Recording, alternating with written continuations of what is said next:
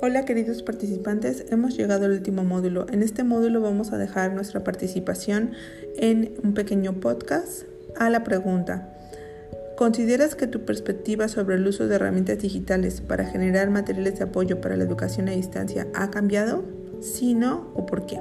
Los invitamos a dejar tu participación vía audio. En este caso yo estoy usando la aplicación Anchor que es muy fácil de, de, utilizar. Por ahí dejamos las instrucciones para que dejen su participación. Muchas gracias compañeros. Saludos.